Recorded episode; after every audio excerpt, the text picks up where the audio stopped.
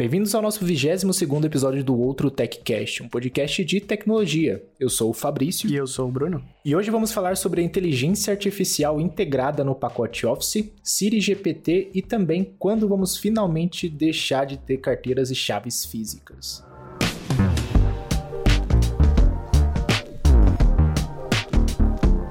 E novamente o assunto do momento é o chat GPT, que trouxe aí a nova versão GPT-4, que traz várias melhorias, é, até aprendeu a mentir.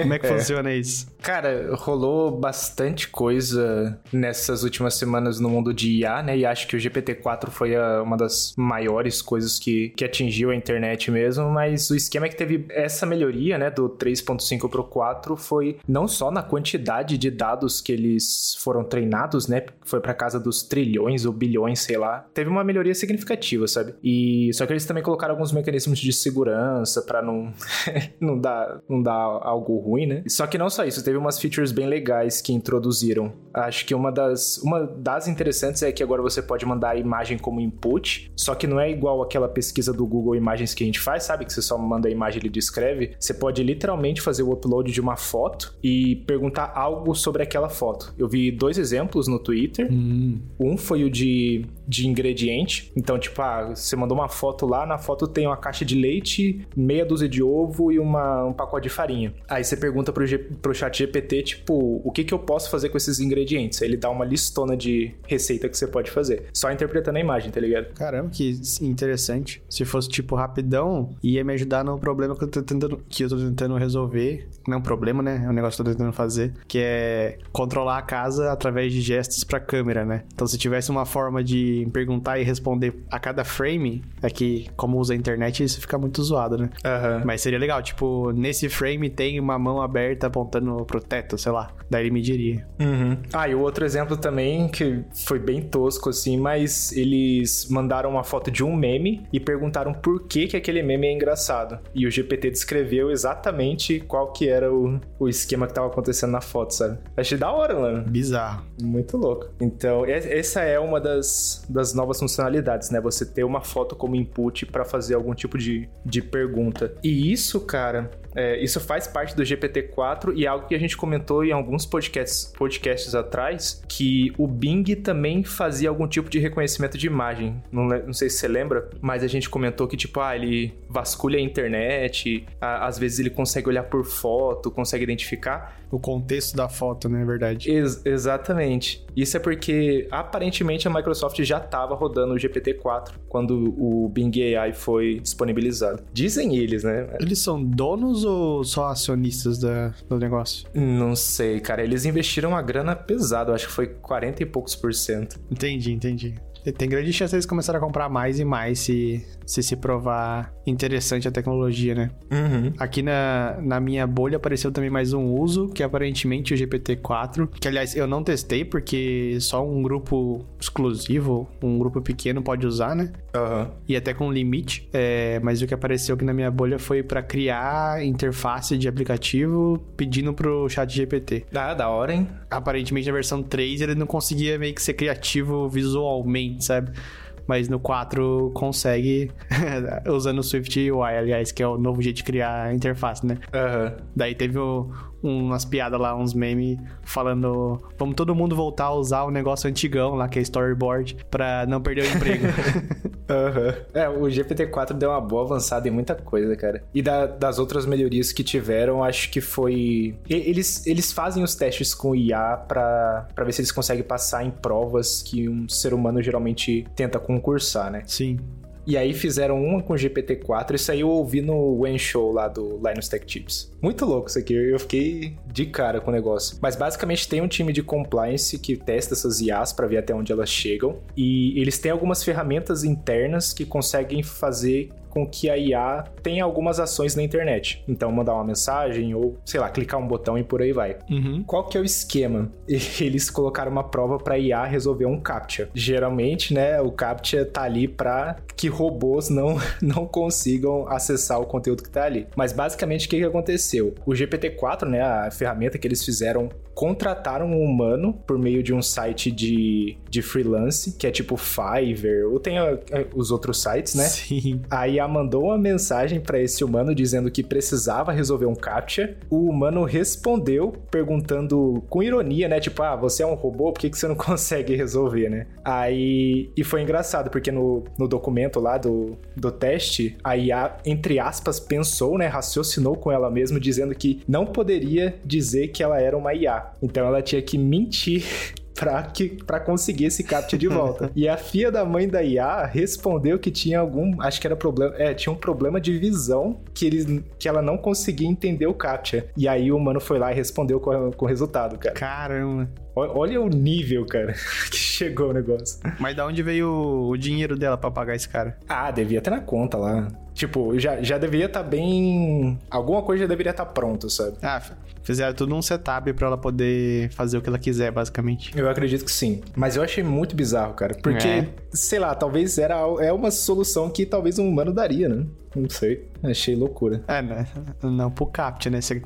é, né? Não pro CAPT. Mas sim, é pra maioria das coisas. Exatamente. Não, se bem que eu vi um tempo atrás que existe um serviço na China que você contrata é, pessoas para resolver CAPTCHA. Porque toda vez que você resolve um CAPTCHA, gera tipo um token. Ah. Uhum. E esse token é usado para permitir. Então, na verdade, quando você resolve o CAPTCHA lá, tipo, o que você tá teclando não, tem, não importa desde que seja a combinação certa para gerar o token, né? Uhum. E daí, em alguns, algumas implementações erradas do CAPTCHA, é, não importa se o token foi gerado pela, por aquele desafio, aquele challenge, ou por outro. Uhum. Então, desde que você tenha vários tokens válidos, você pode fazer um brute force, alguma coisa assim na, naquele lugar, né? Caraca. Eu lembro que. Eu acho que. Ah, lembrei o contexto. O contexto era a votação do Big Brother do ano passado. Caramba! É. Genial, mano. Genial. É. Mas eu não, eu não fui atrás para ver se é fake news ou não, mas tem tudo para ser verdade, né? Uhum. É, inclusive deve ter sido daí que a, que a IA tirou essa ideia de, de contratar alguém para resolver o CAPTCHA, né? É bem possível. Sim. Mas é, cara, é, chegou num nível bizarro, assim. E é legal que, tipo, o GPT-4 acaba sendo uma porta de entrada para um monte de aplicação, né? Porque, pra, pra galera que não manja, tem uma diferença entre o GPT-4 e o Chat GPT, né? O Chat GPT é a aplicação e o GPT-4 é a tecnologia, né? O modelo. Então, tem um monte de aplicação diferente aparecendo. Inclusive uma, eu não sei se a gente comentou no, não acho que a gente não comentou nos últimos podcasts, mas que é uma um, um serviço que ele gera é tipo um, um negócio para você, puta, como que é a palavra em português? Deixa eu ver se eu lembro. Você contrata um advogado e usa esse. Ah, você quer processar alguém? Processar, isso. ah. Voltando. A palavra em português é processar, então. Que internacional ele. então. a palavra em português é processar. Então ele gera um documento para você conseguir processar uma empresa que não deveria te ligar, tipo telemarketing, sabe? Oferecendo produto. Uhum. E aí é num clique de um botão. A aplicação entende o contexto da, daquela ligação, sabe quem ligou, talvez, por algum, algum uso de dados, gera a, a parte do processo e tá ali o documento pronto para você só processar o, a, a, empresa. Então tem muita coisa surgindo que tá bem interessante. Né? O negócio, de novo, voltando ao assunto código, né? que eu só me toquei recentemente, mas que, tipo, já testei e é super útil. É você dar as suas funções criadas por código para o ChatGPT e pedir para ele criar teste unitário. Ah, isso funciona? Sim. 90% Caraca. do 90% dos devs, tipo, não que deteste criar teste unitário, mas é que não é a parte mais empolgante do trabalho, né? Uhum. Então, você manda para ele, ele gera, cara, pelo menos um, um, como é que fala? Um, um sketch assim muito bom dos casos, daí você só dá, corrige um pouquinho e, e pronto.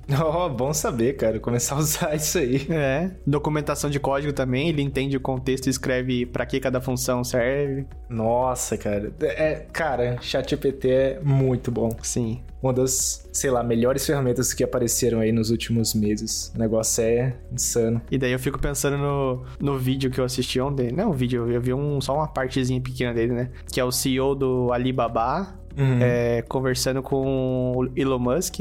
Não sei que conferência que eles estavam, né? Mas basicamente o CEO do Alibaba, tipo, acreditava na humanidade, assim. Falava que nunca seria superado pela IA e tal, não sei o quê. e o Elon Musk tomando a água dele só, tipo, dando risada e quase cuspindo, assim. Tipo, discordo completamente e tal.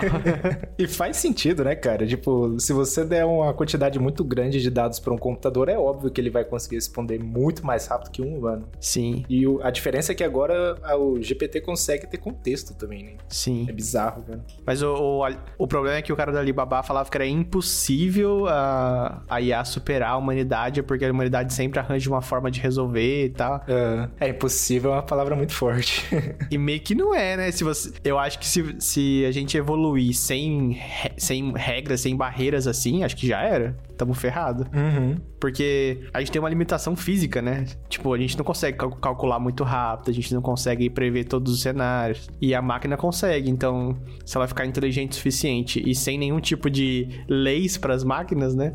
Uhum. A, gente tá a gente tá ferrado. Aí é exterminador do futuro mesmo. Né, tanto que colocaram um monte de, de me mecanismos de segurança no GPT-4. Senão, o negócio ia muito além, né? Sim. Mas é bizarro, cara. Muita, muita coisa boa rolando. É. Eu testei também colocar a OpenAI, né, no, no Home Assistant. Então, naquele chatzinho que tem no, no Home Assistant agora que você pode pedir coisas, antes de eu ativar, era muito ruim, cara. Você pedia as paradas, nada respondia. Uhum. Que é previsto, eles falaram que tá muito inicial. Aí eu coloquei o OpenAI, a conversa é natural, assim. Você pede, ele responde. Da hora, hein? Ele só não não faz ações. Então, tipo, não acende luz, não apaga luz. Mas ele sabe te dizer quais estão acesas, desde quando tá aceso, entendeu? Caramba, mano. Isso é interessante. Muito bom, muito bom.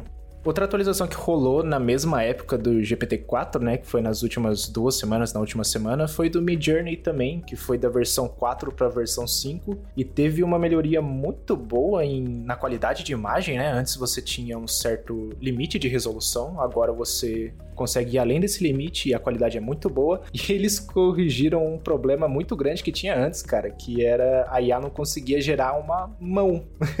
Os dedos ficavam tudo tortos, umas coisas muito zoadas assim. Só que agora tá, tipo, super realista, cara. Tem, para quem estiver ouvindo o podcast, dá uma olhadinha em exemplos, procura por Mid Journey 5 no Google e você provavelmente vai achar um monte. Mas o negócio tá bizarro, cara. Até fizeram algumas fotos de pessoas idosas, assim, sabe? E até as expressões faciais, as rugas, tudo tá muito legal, cara. Eles deram uma boa avançada nisso aí. E é, Midjourney não é, não é, como é que fala, open source, né? Não é qualquer um que pode usar. Eu acho que é, cara.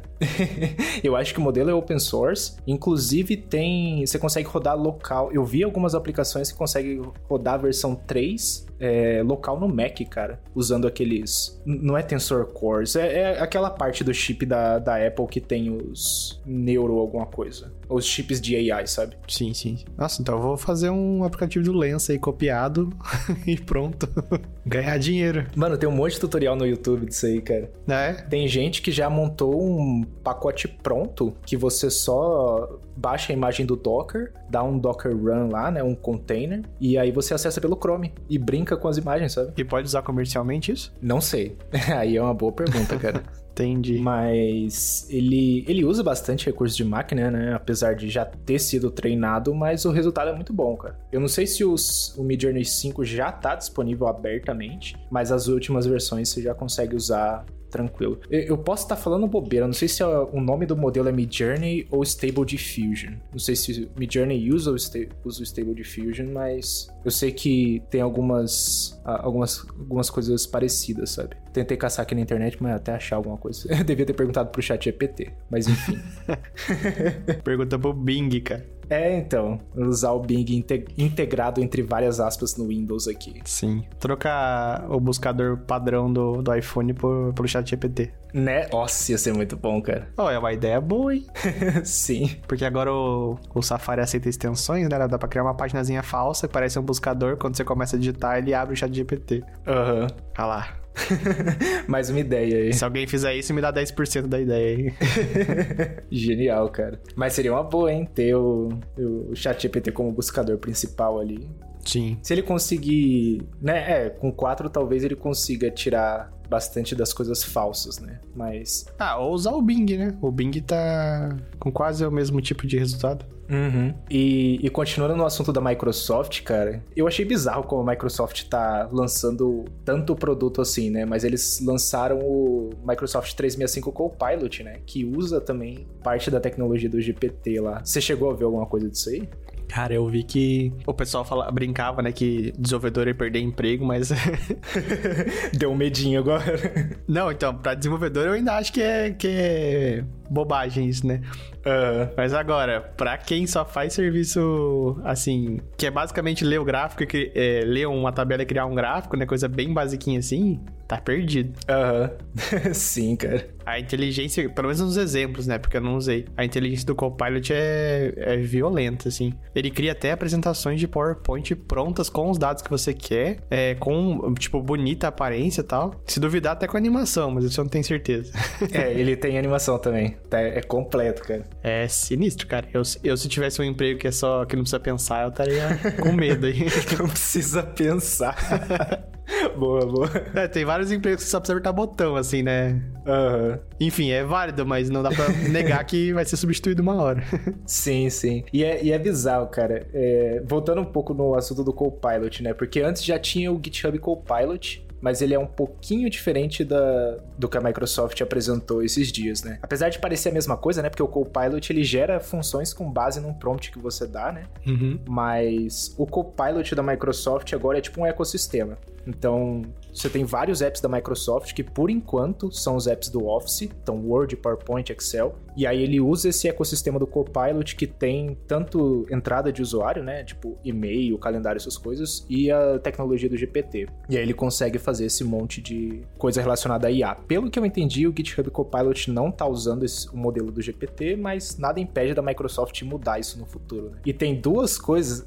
Quem puder, assista a apresentação da Microsoft, tá no YouTube deles procura por Microsoft 365. Acho que o CNET ou The Verge tem aquele super cut, sabe? Que é rapidão, é resumido. Ah, boa. Boa. Perfeito. Isso aí é, é, bom pra caramba. E eu, eu consegui assistir a apresentação e achei bizarro, cara. Tipo, muito bizarro. O, o que eu mais gostei foi do Excel e do Teams. O do Excel é que foi o que você comentou, né? Você tem uma tabelona de uhum. raw data lá. Você literalmente clica no botão de Copilot e faz uma pergunta, tipo, ah, qual que é a projeção de, desse dado X? Ou quantos por cento eu devo esperar para tal ano, não sei o quê. Ele gera a resposta para você, gera gráfico, tudo apertando o botão e digitando texto, sabe? Então, é, eu, eu, até anotei aqui nas. Coloquei nas anotações aqui que é, é um bom candidato para substituir a profissão de BI, sabe? Então, o negócio é cabuloso, cara. Mas qual que é o do Teams? Não, esse eu nem cheguei a ver. O do Teams é um dos melhores, cara.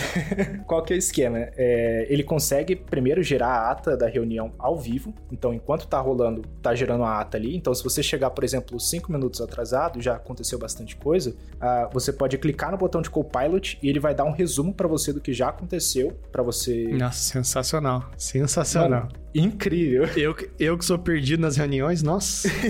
e tem mais coisa bizarra ainda, porque o, como eu comentei, né, o ecossistema Copilot ele também usa dados de usuário. Uhum. Então, no Teams, ele sabe qual é, por exemplo, a sua, o, seu, o seu trabalho dentro da empresa. Então, ele vai pegar os tópicos relacionados ao seu trampo e deixar em evidência para você. Então, se falar um monte de coisa que não tem relação a você, vai ficar num cantinho mais separado ali que, tipo, beleza, tá ali só para você saber. E não só isso, ele consegue identificar o sentimento do, do pessoal que tá na reunião sobre certo tópico. Então, se rolou alguma coisa tipo, ah, mês que vem a gente vai ter uma mudança na empresa que vai acontecer A, B e C. Então, o, o Copilot consegue identificar o que que aquela, o que que as pessoas sentiram por meio da tonalidade de voz, ou sei lá, do conteúdo. Após ouvir o anúncio, ficaram tensos em perder seu emprego.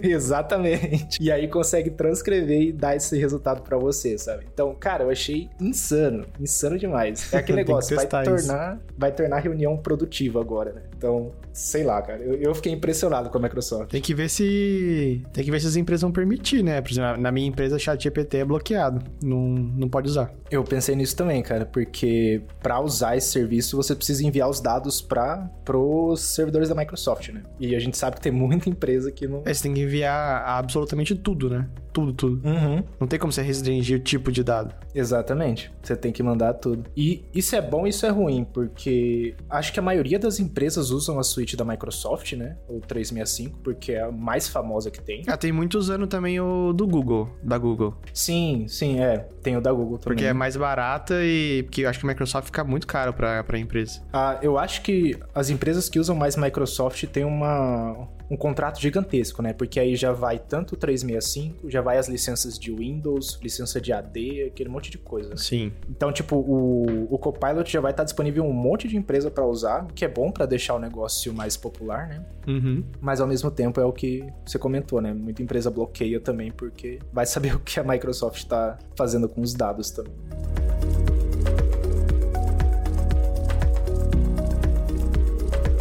E uma das coisas que estou mais animado em usar a 5AI é, tipo, nossas assistentes virtuais, né? Porque é o bicho, entre muitas aspas, que a gente conversa mais. Uhum. que a gente conversa mais durante o dia, né? É, você não conversa com o seu computador enquanto trabalha para ele te responder alguma coisa, né? Mas durante o dia você conversa com a sua Alexa, Google, Siri, etc. Uhum. Daí eu achei no GitHub uma pessoa que fez um atalho pro aplicativo Atalhos da Siri, é, chamado Siri GPT, que basicamente você consegue usar o, o HomePod ou a Siri do seu celular, né, para conversar com, com o chat GPT e obter as mesmas respostas que você teria digitando, né. Eu testei, é, é bem legalzinho, assim, eu alterei algumas coisas, eu coloquei para falar, tipo, hey, carangueja, né? é, eu coloquei Wake Up Jarvis. Eu, eu usei isso para ser o trigger para começar o, o shortcut, né? E daí fazia as perguntas ela, ela respondia, demorava um bom tempo, mas é bem legal. Assim, seria mais interessante, que é, que é o lado ruim, se ela pudesse também fazer as coisas que a Siri faz. Então, acender e apagar a luz, é, marcar lembrete, mas infelizmente não dá. Só dá pra fazer coisas que daria fazer num chat, né? Pergunta e resposta, pergunta e resposta, pergunta e resposta. Uhum. Vou até pedir pro Giovanni, coloca aí a, o som do vídeo que eu gravei dessa, dessa conversa. Hey Siri, wake up Jarvis. Hello, sir. How can I help? Who is the tallest man alive? One sec. Dois mil anos depois. Still on it. As of my knowledge cut-off date of September 2021, Sultan Qasim from Turkey was recognized by the Guinness World Records as the tallest living man, measuring 2.51 meters, 8 feet 2.8 inches in height. However, there might be changes to this information since then.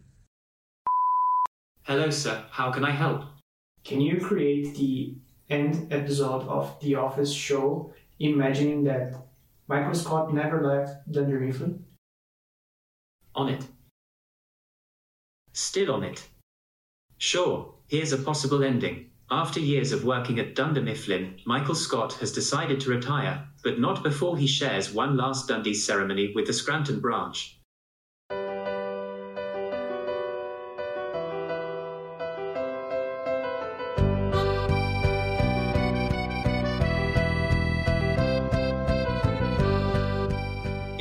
Final scene, Michael is sitting in his office, surrounded by a few memorabilia from his time at Dunder Mifflin. Pam comes in, carrying a cake. It's Michael's birthday, and they're all celebrating together. Michael blows out the candles, and everyone cheers. As the camera zooms out, we see the entire Scranton branch singing happy birthday and having a good time, just like they always did. It's a bittersweet moment, but everyone knows that they've made lasting memories that they'll always treasure. Can I help you with anything else? Goodbye, Jarvis. Goodbye, sir. E nesse mesmo assunto de Siri GPT, né, eu vi na, no Twitter mesmo, acho que foi até no 95 Mac lá, que a Apple tava querendo trabalhar em um jeito de ter um GPT deles para usar com a Siri também é o ecossistema da Apple, né, tanto o iOS e o macOS. E aí isso me levantou algumas dúvidas e também dúvidas que tinham no próprio post lá do 95 Mac, né. A, acho que a, a maioria da, das pessoas que acompanham a Siri há muito tempo sabem que, tipo, o desenvolvimento dela dela foi muito conturbado. Né? Ela não é tão robusta para você incluir novas features. Eu acredito que a Apple, para conseguir trazer algo parecido com o GPT, eles vão ter que fazer um negócio do zero, cara. Sim. Porque pelo que eu vi na notícia, quando você quer incluir uma, uma função nova, pode levar, tipo, uma semana pra treinar o modelo até um ano, cara. Imagina, se for adicionar um negocinho que demorar um ano pra treinar o negócio. É muito bizarro. Pra várias línguas também, né? Pra várias línguas que né? Só no inglês que funciona bem, porque português. Cara, e pior que tecnicamente deve ser difícil, mas seria, seria muito legal conseguir usar o ChatGPT. Tipo, a, a parte que as empresas estão mais apreensivas é passar informação falsa, né? Uhum. Mas você podia li, limitar isso para não, não se aplicar em informações. É, é, como é que fala? Atuais? Por exemplo, eu, eu perguntar quem que é o presidente de tal país. Daí não usaria o chat GPT, entendeu? É, usaria só a inteligência da Siri e das outras. Uhum. Mas se eu for querer apagar as luzes da casa ou de um quarto específico, daí usa o chat GPT porque vai ser uma conversa mais natural, vai me entender melhor, vai poder fazer mais de um comando de uma vez, entendeu? Uhum. Porque essa, essas são as funções que a gente mais usa no dia a dia. A gente não pergunta qual que é a altura de tal pessoa, entendeu? Sim, exatamente. A gente não pergunta qual que é a distância de um país para o outro, de uma cidade para outra. Ou se pergunta é raramente para fazer uma graça, assim, né? Uhum. O que a gente mais quer é tocar a música certa, acender, apagar a luz, colocar um reminder, co coisas do tipo, né? E para essas coisas não precisa de informações que são subjetivas, não, não tem certo ou errado, é simplesmente faz o que está sendo pedido, né? Aham, uhum, exatamente. E para isso, é, eles podem limitar bastante o dataset de treinamento, né? Eles não precisam, igual você comentou, treinar com eventos históricos que aconteceram nos últimos dias, semanas, meses e por aí vai. Então isso ajuda bastante. Inclusive ajuda num dos pontos que a Apple sempre fala, né, que é privacidade, porque hoje o GPT, o Chat GPT manda tudo pro servidor da OpenAI. Então, como que a Apple faria isso para rodar localmente no é no iPhone, né? Isso é uma das coisas que provavelmente vai, vai postergar a implementação, né? Porque a Apple tava, uhum. tava numa direção que tava trazendo as coisas para ser mais offline. Tanto que na última vez que teve update de Siri, o update foi que muitos comandos básicos funcionariam sem internet. Uhum. Agora, com o chat GPT, não sei, eu não, eu não manjo a parte técnica, mas eu não acho que seja possível trazer o modelo offline. Uhum. É, eu acho que seria muito difícil porque a quantidade de dados é muito grande, né, Sim. Cara? A não ser que fosse o que eu falei, né? Que é um modelo adaptado para específicas situações. Daí talvez. É, então. Mas, tipo assim, eu, eu não sei se é abrir um Excel e eu quero só da linha 10 a 30, né? né? Talvez não seja tão fácil. O modelo é tudo interligado, né? Então, não sei se dá pra você pegar só uma parte. É, então. E é, acho que é aí que vai pegar bastante. E acho que é por isso também que a Apple, ela meio que tá atrasada em questão de coisas relacionadas a IA, né? Porque você sempre vê a Google é, falando de um monte de função muito louca de IA, você vê agora a Microsoft com Copilot, a Nvidia fazendo um monte de coisa com imagem, e sempre a Apple demora um pouquinho para essas coisas, mas acho que grande parte disso é que, pelo que eles dizem, eles não coletam tantos dados assim, né? Então, vai saber se realmente é. Sim. Eu, eu, acho, eu acho que é verdade, sim, cara. Pelo preço das coisas deles, não teria necessidade de, de coletar tanto dado e vender, né? Uhum. Acho que com certeza dados anônimos. Como é que fala essa palavra? Anônimos. É, dados anônimos. São coletados para eles debugar e trazer coisas novas, né? Aham. Uhum. Mas não, tipo assim, tô pedindo pra si qual o preço de tal coisa no mercado dela falar, ah, o Bruno, o Bruno tem interesse por essa coisa do mercado, então eu vou vender pro, pro, pro anunciante que o Bruno gosta disso e tal. Uhum. Acho que isso não. É, isso aí é com a Amazon. É. a Amazon que gosta de fazer essas coisas. Com certeza. Mas é, cara. Mas vamos ver o que, que vai ter nos próximos anos é, sobre IA com a Apple, né? A WWDC já já tá chegando, a gente deveria receber os convites esse mês, geralmente é final de março, começo de abril, né? Sim. Eu não lembro certinho. Então a gente vai ver o que, que deve rolar por aí. Mas espero que tenha alguma coisinha legal. É, eu acho que, que a esperança tem que estar tá lá embaixo. Acho que faz, faltam uns três anos pra Apple ainda. Se, se nem a Google tomou atitude. Né? Aliás, a Google, voltando um pouquinho ao assunto, né? Eles, eles também anunciaram ferramentas de IA para a suíte da Google, né? O Google Workspaces lá. Uhum. Mas eu assisti a, a, apresentação deles e a da Microsoft. E, cara, parece que a Google tá, tá correndo, tá tentando chegar perto da Microsoft, sabe? O que é bizarro, porque geralmente a Microsoft que era atrasada com as coisas, né? Sim. E a Google era, tipo, a melhor de todas. Só que as ferramentas da Google eram, tipo, muito simples, sabe? É tipo, ah, a gente só pegou o, G, o chat GPT e colocou aqui. Então não tem essa integração igual da Microsoft. É. Mas também a Microsoft ou fazia alguma coisa ou acabava com o Bing, né? Porque É, nunca vi alguém usando se não fosse por zoeira. exatamente. exatamente. Então é o que a gente falou no outro episódio lá. A Google tem muito a perder e a Microsoft tem muito a ganhar, né? Então é fácil tomar essa decisão que não é nem um pouco arriscada. Exatamente.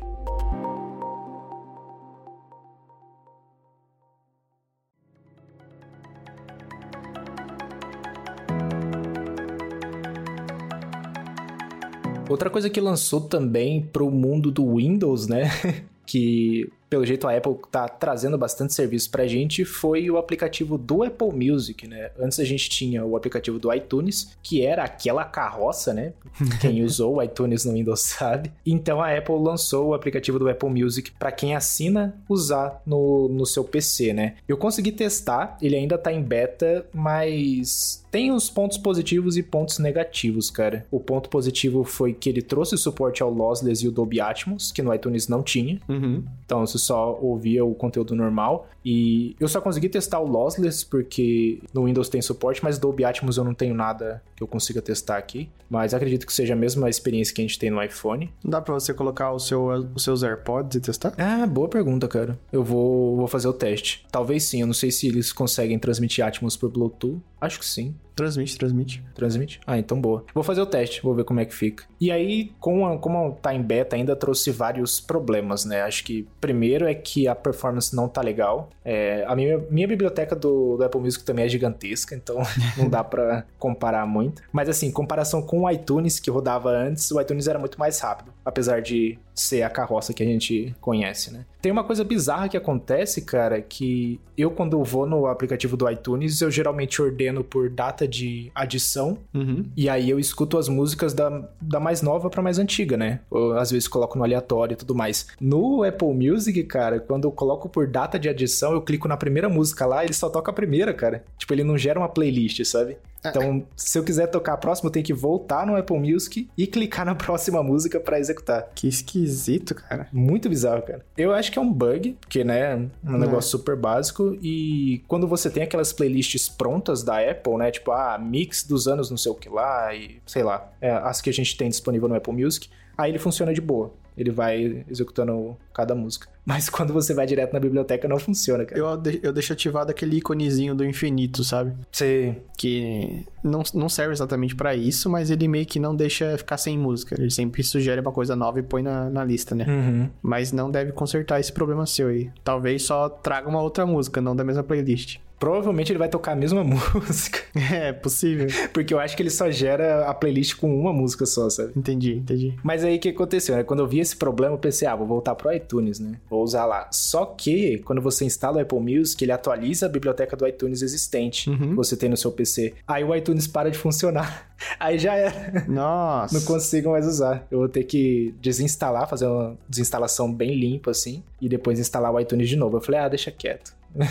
Cara, mas dá pra usar também o site, né? Que é music.apple.com. Eu já Ah, é usei um tempo atrás e funciona bem. Uhum, dá pra usar o site também. Acho que o Spotify também tem site, não tem? Acho que é web.spotify.com, alguma coisa assim. Uhum. Mas pelo menos a Apple tá trazendo aí os, os seus aplicativos pro Windows também, né? O Apple TV Plus também já, já chegou, tá em beta também. Então, Uhum. aos poucos eles estão trazendo as coisas que era do antigo iTunes, né? O Apple TV Plus também tem site, se quiser assistir pelo navegador. Ah, é verdade. Ah, imagino que seja tv.apple.com. Uhum. Eu testei o do site. Você precisa ter o, o DRM ativado no Chrome e no Edge, se eu não me engano. Senão você não consegue assistir em 4K, só 720p. DRM é um negócio de direitos autorais ou não? Isso. Que você não consegue gravar a tela, essas bagaças assim, sabe? Uhum. Eu tenho ativado no Google Chrome e não consegui assistir em 4K. Deve ser algum bug também. Mas pelo aplicativo TV, aplicativo TV que tá em beta, eu consegui. Ele consegue executar em 4K. Mas como você sabe qual resolução tá? Tipo, é adaptativo. É, Você sabe que tá em 720p. É muito fácil de ver. Não, tudo bem, mas pode ser a sua internet, não? Alguma coisa assim. Difícil, cara. Porque. É, porque pensa assim, eu tô conectado no cabo, Uhum. velocidade lá em cima, e aí você pega um vídeo que ele fica constantemente em 720p. Entendi. Não tem nem flutuação, sabe? Talvez nem é, nem é a limitação do, do negócio, talvez seja a lógica pra decidir quando que vai aumentar ou diminuir a resolução que tá errada, né? Pode ser também. Isso acontece direto. Tipo, a internet tá lá boa pra caramba, mas ele decide que ele vai ficar em, em HD, não 4K. É, então. Acontece isso bastante no Netflix comigo, no, na Apple TV. Aham. É, aqui o Netflix funciona bem até, apesar de eu nunca usar.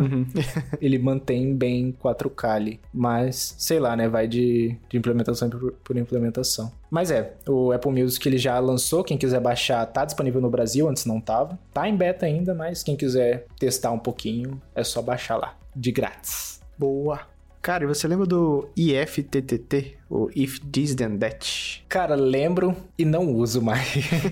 Dificilmente uso. Acho que com o tempo as pessoas foram parando de usar, mas eu recentemente voltei por causa de um- alguns casos específicos que eu precisava. E surpreendentemente as empresas ainda suportam, assim, sabe? Novos produtos lançam e estão disponíveis para usar lá. Para quem não conhece, o, I- o é um site que basicamente faz automações em cloud. Então, vamos supor, eu tenho automação aqui em casa que eu aperto um botão, acende três lâmpadas diferentes. Poderia ser uma automação também no If This Then That, mas no meu caso é local.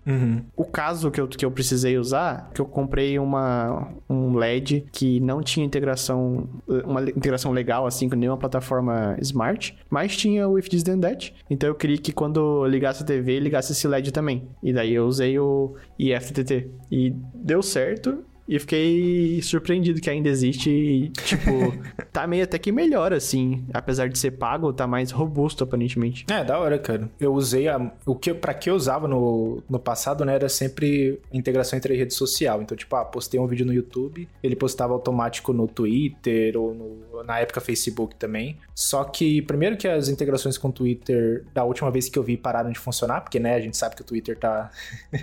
daquele jeito. Sim. E do Facebook eu nem uso mais também. Então, tipo, eu desliguei total, sabe? Uhum. E aí depois veio a notícia de que, tipo, ah, não, agora você só pode ter poucas automações, acho que cinco, senão você precisa pagar. Aí eu larguei mão. eu já- é- é tão fácil de fazer, de fazer isso em código quanto usar o If That também, ainda mais com GPT. É, mas tem algumas coisas que são bem práticas assim também. Tipo, eu tenho um formulário de feedback do Google Forms no meu aplicativo, para as pessoas submeterem é, bugs ou melhorias, né? Daí eu, eu criei uma automação que quando uma nova linha do Google Sheets lá, né, Google Planilhas, for criada, toda vez que responde o formulário, eu criei uma linha lá, né? Ele abre um ticket no meu Gira, no- na plataforma que eu uso para gerenciar os, as melhorias, com a descrição que a pessoa mandou, modelo do device e tal. E basicamente zero código que eu faço e gratuito, porque ainda não atingia cinco automações que, preci- que são máximo lá, né? Aham. Então, bem prático. E eu acho que não seria tão rapidinho de fazer por código e teria que hospedar o código em algum lugar para rodar o tempo todo, né? É, isso é. É, eles têm bastante integração legal. Além dessa plataforma, eu, eu lembro que quando eu tava fazendo algumas pesquisas pra trazer conteúdo sobre disso no canal. Acho, acabou que nunca aconteceu. Mas além do If This Then That, tem os Zaptos, eu acho. Zapt, alguma coisa assim. Zapt. Que faz a mesma coisa, mas acho que ele é total pago, né? Não sei. Mas ele tem integração, acho que até com o WhatsApp, cara. Sim. E isso eu não vi no If This Then That. É, tem, tem várias cópias, assim, até de... Eu lembro que até o meu serviço bancário aqui, ele tem integração com um sistema que daí você consegue fazer várias coisas complexas, assim, dividir o dinheiro pra lá e pra cá, pôr numa pasta de taxes, uma pasta de pagar funcionário, é, é bizarro. Da hora, da hora. Tem bastante cópia do If This Then That, mas eu ainda acho que ele é o mais simples, assim, pra, pro usuário final. E é antigão, né? Tá aí na, na internet há um bom tempo já. Uhum. Eu lembro de usar bastante ele, mas agora. É, no começo, quando a gente não tinha como fazer automação local, basicamente, era, era a única opção, né? Aham. é, agora, a- ainda mais quando a gente fala de casa inteligente, né, cara? Quanto mais a gente puder evitar fazer automação em cloud, melhor. Porque na hora que ficar sem internet já era, perde o controle. Sim. Mas pra todo o resto, que tem integração com serviços, igual o, o exemplo que você deu, né, dos tickets no Gira, isso é fantástico. Ele funciona muito bem, né? Sim. E é um negócio que não importa se, tô- se eu tô na internet ou não, porque se não tiver internet, não ia funcionar local também, porque não tem como acessar a planilha e tal. Então, Aham. é uma automação que precisa ser live, né? sim, sim.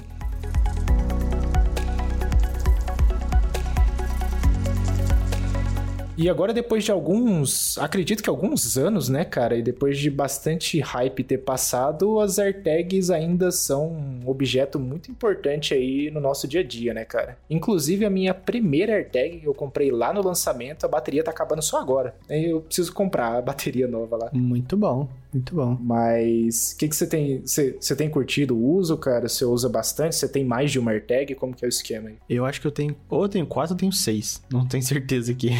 Caraca.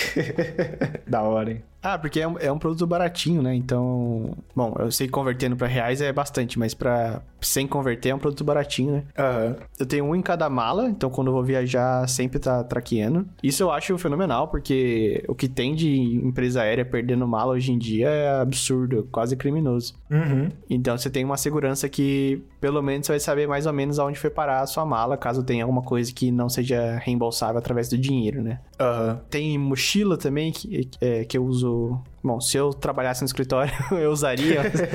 eu tô ficando só em casa. Uhum. É, que mais? Tem a chave que eu, que eu deixo com visita aqui de casa, eu tenho uma AirTag também, pra, bom, pra se perder rastrear, né? Uhum. E, ah, acho bom demais, cara. Queria que fosse menor ainda por AirTag no meu óculos, que eu sempre perco meu óculos.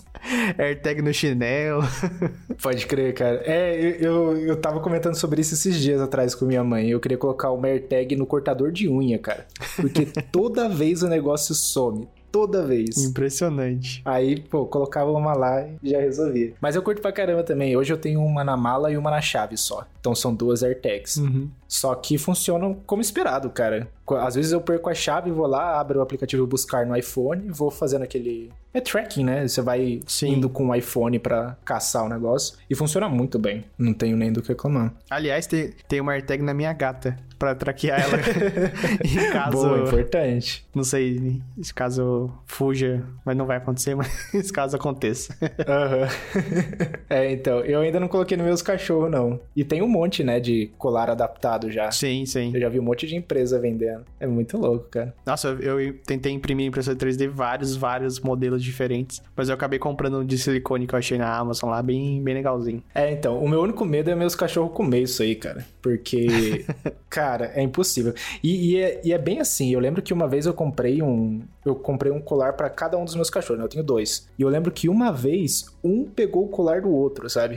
Mordeu assim para tirar. Então, tipo, não duvido nada que aconteça com a AirTag. Não tem como vencer. Não tem como vencer. Você tem que pôr a AirTag dentro de uma case mais resistente ainda. case de titânio ali, é. pra eles não, não conseguirem pegar. Mas agora eu nem tô muito preocupado também, porque aqui em casa, pelo menos, eles aprenderam a não sair que nem loucos pra rua, sabe? Uhum. Então eu posso deixar a porta aberta assim, que eles ficam lá na porta, só balançando o rabo, esperando eu chamar. Então já é tão mais tranquilo já. Mas antigamente era uma, era uma boa ter isso aí. E, e esse tweet que coincidentemente o Paulo mandou pra gente agora aí do... cara, perfeito, cara. Tubulação de cobre que tava sendo roubada de uma loja, acho que foram rouba roubada oito vezes. Daí o cara tacou uma AirTag, colocou uma fita, um silver tape ali, na tubulação de cobre pra para saber para onde que tava indo para mandar pra polícia. Sensacional. Cara, perfeito, né? Perfeito. E eu não sei se eles conseguiram recuperar, né? Provavelmente porque o cara tá com um negócio na mão, né? Mas. É, tem que ver se a polícia vai atrás também, né? A polícia não vai atrás nem de celular roubado às vezes.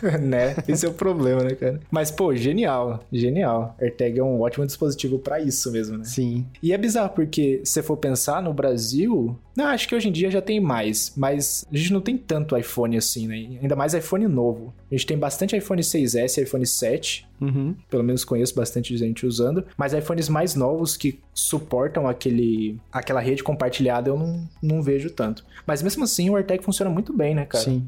Ah, agora que eu vi no tweet aqui, ele fala, ó, roubaram hoje de novo, só que ele colocou o AirTag e foi atrás do receptor com a polícia, então ele achou. Ah, da hora. É, a, a foto do tweet é dele recuperando o, o cabo de cobre. Perfeito, cara. Perfeito, cara. Muito bom. Você vê o nível que tem que chegar, né? Não dá nem para ter uma segurança ali. Sim. Foda, cara. Mas já é outro assunto para outro podcast também. Mas é, as AirTags são muito úteis e eu gostaria que fossem mais baratas aqui no Brasil, mas como tudo da Apple, a gente sabe que O preço é só convertido do dólar, não tem. Sim. Não fica tão barato assim. Mas eu acho que deve ter promoção em Fast Shop da vida. Aquelas promoções da madrugada que são muito boas. Às vezes deve rolar alguma coisa por lá. Importar não compensa, porque talvez nem taxem, Compensa, é o metade do preço. né? Porque como é, é pequenininha a embalagem e tal, talvez nem, nem taxe. Uhum. É, você pode até declarar o preço original que. Ele, ele é mais, mais barato que 50 dólares, né? Ele é bem baratinho. Acho que 29, 19 dólares. É, acho que é 29 dólares ou 35, um dos dois. É. E aí quando você coloca o valor real com o frete, não chega a 50. Então Uhum. dá até pra argumentar com a receita lá se eles quiserem cobrar alguma coisa. Muito bom, muito bom. Cara, e uma vontade que eu sempre tive, uma vontade, um desejo assim, foi de não carregar mais carteira quando sair de casa. Carteira, chave, não depender dessas coisas pra, pra poder voltar ou comprar as coisas na rua, né? É até uma, uma aposta que eu tinha com meu irmão de quando que a gente ia parar de ter essas coisas pra poder sair de boa, né? E eu não lembro, eu acho que a gente tinha falado 2024. Então, não sei, depois você me corrige aí, Giovanni. Mas eu, eu tô quase lá. E você? Cara, eu tô muito próximo. Só falta chave. Porque documento já tá no, no iPhone, os cartões já estão no iPhone. Só o VR que não. O maldito do VR podia estar lá, mas, mas não tá. Mas só falta a chave, cara. Muito bom. É, por incrível que pareça, não, não tô muito longe também, não. E acho que tá super comum os- usar os serviços de carteira digital também, né? Fora o, sei lá, o Apple Pay, Google Pay, por aí vai, o PicPay é muito usado aqui no Brasil também. Sim. E a galera tá sempre lá escaneando o QR Code pra fazer pagamento. Eu acho que eu não faço, eu não faço pagamento com cartão físico faz, olha, talvez mais de ano, cara. Eu também, faz muito tempo. É só algum lugar muito chato que, que não passa a aproximação que, que eu tenho que ir lá e passar o cartão. Ou alguma máquina tipo de, de trem ou transporte público que, de um lugar específico que não passa, sabe? Uhum. Mas eu ainda tô um pouquinho longe de alcançar a meta por causa de documento, cara. Aqui na Holanda não vejo nem conversa de digitalizar o documento, sabe? Então deve faltar uns bons cinco anos aí. E eu, eu ainda tenho também o cartão que eu uso pra transporte público. Esse tá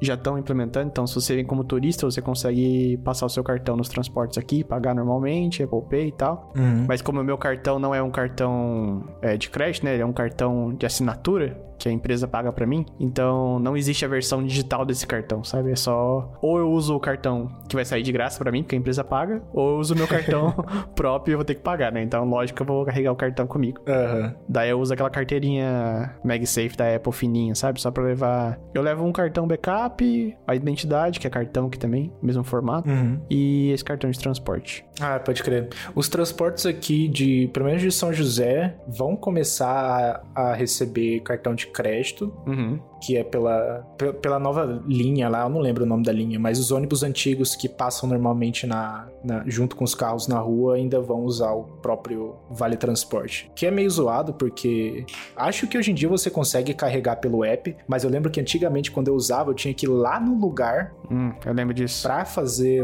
a recarga e aí sim usar. Era uma porcaria. Mas eu acho que você vai cair na- no mesmo problema que eu, né? Que tipo assim, se você quiser pagar o preço cheio, você usa o cartão. Mas se você quiser usar o. Esqueci como é que chama. Quando você. Dentro de uma hora, se você gastar, você não cobra duplicado. Ele suporta também, Pelo cartão. ah, pelo cartão. Ah, legal, legal, legal. Eu não lembro o nome disso também, eu usava direto, cara. É. Era... Eu não lembro, eu tô lembrando de avião agora, que é a conexão. Mas o de, de busão eu não lembro, cara. Mas enfim, é, é aquele esquema, né? Você pode usar o. Você paga a passagem uma vez e dentro de um tempo você usa vários busões de uma vez. Então, é um esquema da hora.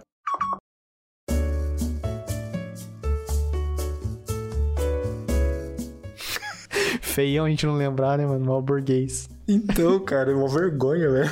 Como que era o nome do É, é passe único, transporte único, é. Então, tinha um nome popular pra isso. Integração. Integração, era integração. É integração? É integração, eu lembro. Ah, tem que pegar o busão integrado, eu lembro de, eu lembro de falar isso aí. que vergonha, cara. Enfim, né? Enfim. Enfim.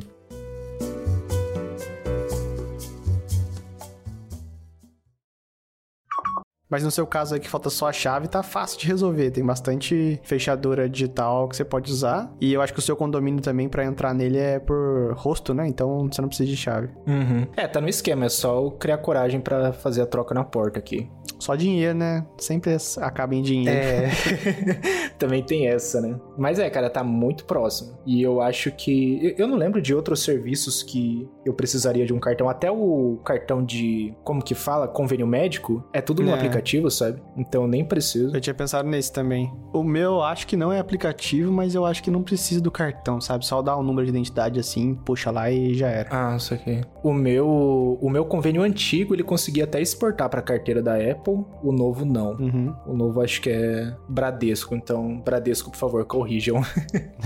Faça o negócio funcionar. Mas ó, ó que interessante. No Brasil você já tem CNH digital, você já tem carteira de, de votação, como é que é o negócio? Título de eleitor digital. Sim, Já tem um monte de documento digital, cara. E é engraçado. tá bem à frente. É, então, até mesmo comparado aos Estados Unidos, que agora que a Apple tá trazendo a, a versão digital dos documentos, né? Sim. Até então não tinha. E tá, e tá bem legal a solução, aliás. É, tá bem legal. Mas é, é tão difícil que é por estado lá, né? Então nem todos têm. Uhum, exatamente. E aqui no Brasil, tipo, qualquer lugar que você mostrar o seu documento digital, você já consegue usar. Sim. É muito legal. Tem bastante é, aplicativo bom do governo. É até bizarro falar isso, né?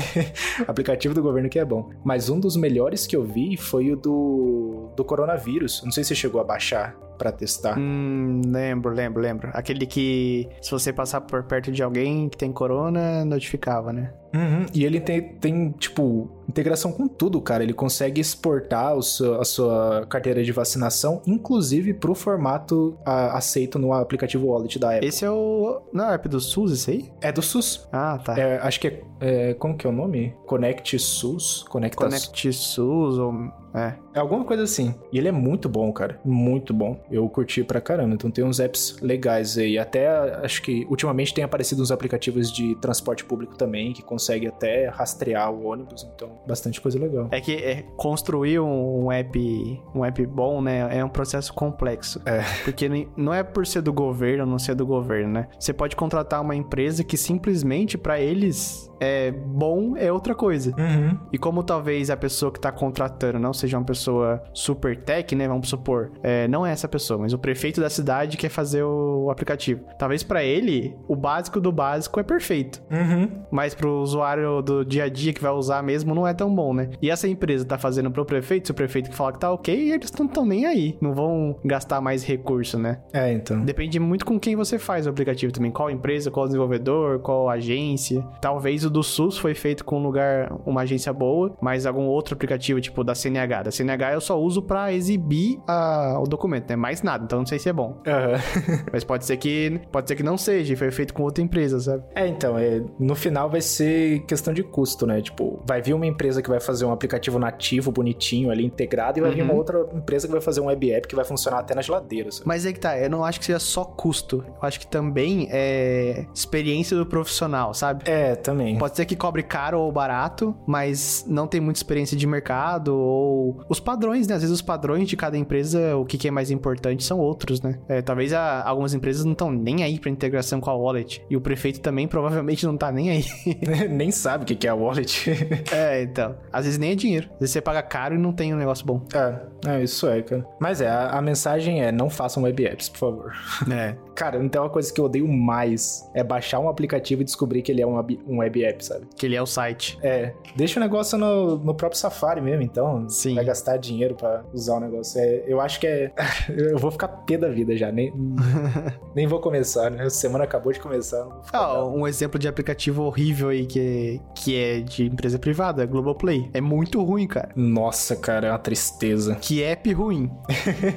e, é, e é feito por eles mesmos, assim, sabe? É, Eles têm, a, eles têm a parte de desenvolvimento. Uhum. E cai no mesmo esquema, né? Parece que eles, eles fazem uma, a mesma base de código pra vários dispositivos. Porque você vê que o aplicativo é igual em todo lugar. Sim. Então, eu acho que eles devem usar aqueles frameworks que você codifica uma vez e tá disponível em todo lugar. Eu não sei se isso ainda existe, eu acho que sim, faz muitos anos que eu não vejo isso. Então, existe pra iPhone. Pra TV eu procurei uma vez, eu, eu acho que existe, mas eu não consegui achar uma forma fácil de fazer assim, sabe? Eu não, não sei re- recomendar. Uhum, pode crer. Mas eu acho que eles usam bastante disso. E aí fica zoado o aplicativo, porque você não tem a melhor performance, performance, você não tem o melhor. É, a melhor interface de usuário, né? Tem os guidelines, tudo lá que. Na minha opinião, o problema é mais sério ainda. Além deles, talvez, eu não sei se fazem, fazer um aplicativo híbrido, eu acho que simplesmente a UX dos caras é, é ruim, cara. Não, não pesquisaram como uma pessoa deseja usar a TV, sabe? Uhum. Nossa, o, o, a navegação, cara, de, dos canais ao vivo para voltar para os menus normais e vice-versa terrível, terrível. Eles pegaram a TV Box da Sky Sim. e jogaram no app. Cara, tem muita TV Box de, de Sky, Net, assim, que é melhor, sem zoeira.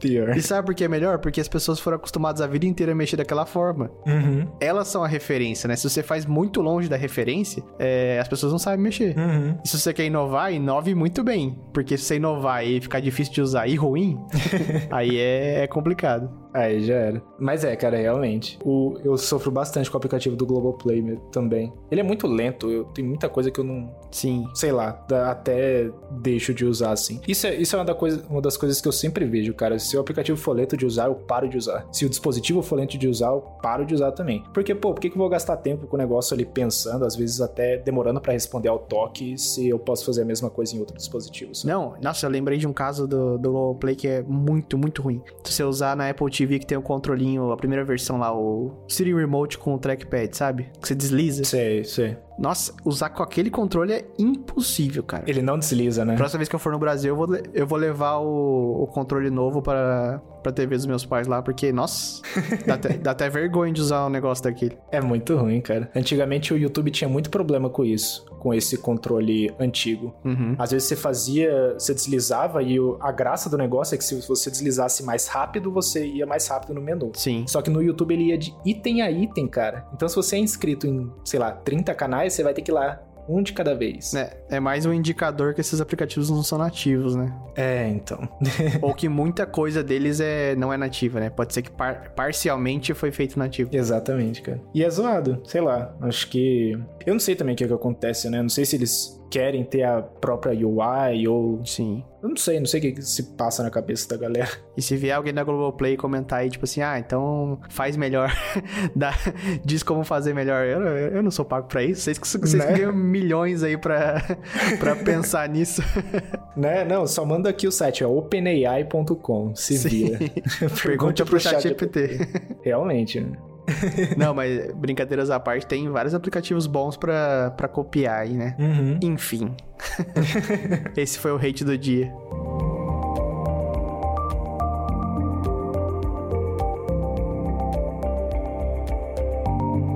E chegamos ao fim de mais um episódio. Se você gostou, deixa cinco estrelinhas aí no seu aplicativo de podcast favorito. Nos siga lá no arroba OutroTechCast no Twitter. Mandem mensagem pra gente, o que, vocês gostaram, o que vocês não gostaram, quer que mude. É... E siga nossos twitters pessoais também, arroba BegonCal2. E você, Fabrício? Arroba Faber Goncalves. Obrigado, Giovanni, por mais essa edição e até a próxima semana. Falou!